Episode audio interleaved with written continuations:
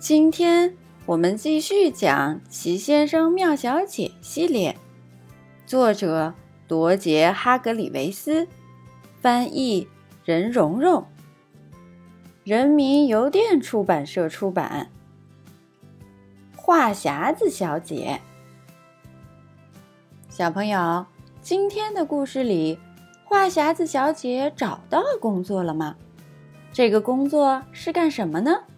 评论里告诉奇妈妈吧。话匣子小姐的话可不是一般的多，她所有的时间都花在了说话上，一天又一天，一周又一周，一月又一月，一年又一年，她的嘴巴从不停下。她还不知道呢，她睡觉的时候梦话也说个没完。他有一个哥哥，我敢打赌你能猜到他的名字。猜出来了吗？没错，就是话匣子先生。他长得和话匣子小姐很像，他们俩在一块儿的时候，你真应该听一听他们说话。但是你一句话也插不进去，左也插不进去，右也插不进去。哪儿都插不进去。有的人不停的唠叨，能让人耳朵起茧子；话匣子先生呢，能让人两只耳朵都起茧子。而他的妹妹更厉害，能让大象的耳朵起茧子。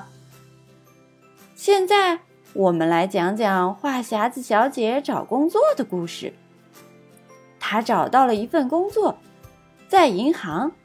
在快乐王国，星期一早上十点钟，快乐先生散着步来到快乐镇中心的让宁富银行。他拿出支票本，写了一张支票，走到柜台前。话匣子小姐站在柜台后面，这是她第一天上班。她对快乐先生笑了笑。快乐先生也对他笑了笑。早上好，他高高兴兴地说：“嗯。”话匣子小姐深吸一口气：“这是一年中很好的一个早上，但没有昨天早上好。我相信明天早上会更好。但就以星期一的早上来说，这是一个很好的早上。而且，他说啊说，说啊说。”直到银行关门才停了下来，快乐先生还站在那儿呢，惊讶地张大了嘴巴。他已经站在那儿好几个小时了。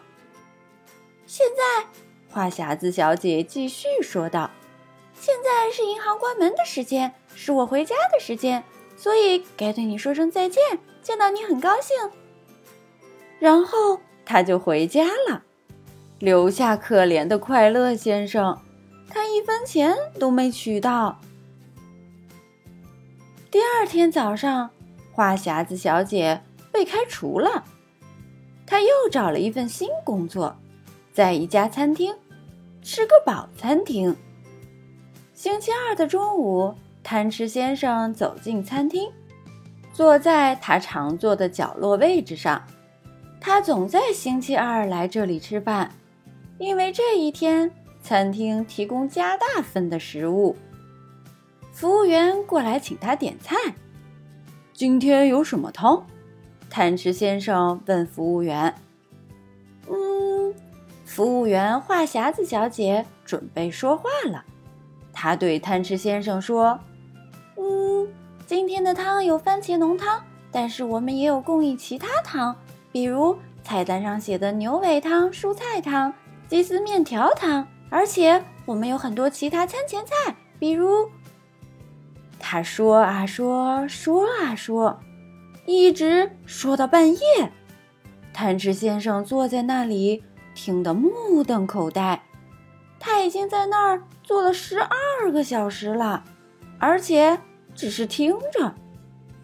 好了，话匣子小姐继续说：“吃个饱，餐厅的关门时间到了。”我回家的时间也到了，该对你说声再见啦！见到你很高兴，然后他就回家了，留下可怜的探知先生，他肚子都饿扁了。第二天早上，他又一次被开除了，整整一个星期，天天如此。星期四早上，他被帽子店开除了，因为奢华小姐想买一顶新帽子，可她没买到。哦，小姐，我在这里正好有顶帽子适合您，我知道您会喜欢上它，因为它是粉红色的，而粉红色正是您最适合您的颜色。他所有的时间都用来说话了，根本没有卖帽子。星期五早上，他被傲慢先生开除了，丢掉了秘书的工作。傲慢先生是世界上最富有的人，你也许想知道这一点。可是，在话匣子小姐上班那天，可怜的傲慢先生一分钱也没有赚到。半分钱也没赚到，哦，傲慢先生，我从没在办公室工作过，这不是很令人激动吗？你想喝咖啡吗？你是像大家说的那样富有吗？他所有的时间都在说话，根本没有工作。不过，这个故事有一个很欢乐的结局，因为就在那个周末，话匣子小姐终于找到了一份。世界上最最合适她的工作，你猜到是什么工作了吗？星期六晚上，话匣子先生正待在唠叨小屋里，他就住在那儿。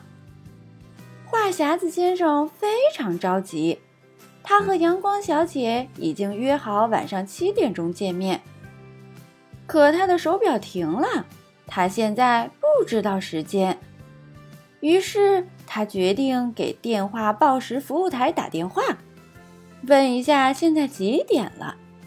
他拨通了电话，时钟第三次响的时候就是六点二十五分十五秒。话匣子小姐深深吸了一口气，滴，滴，滴，时钟第三次响的时候就是六点二十五分二十秒，滴，滴，滴。太有趣了，话匣子先生自言自语，听起来像是我妹妹的声音。好了，故事就到这里。所以，花匣子小姐找到的工作是干什么呢？评论里告诉鸡妈妈吧。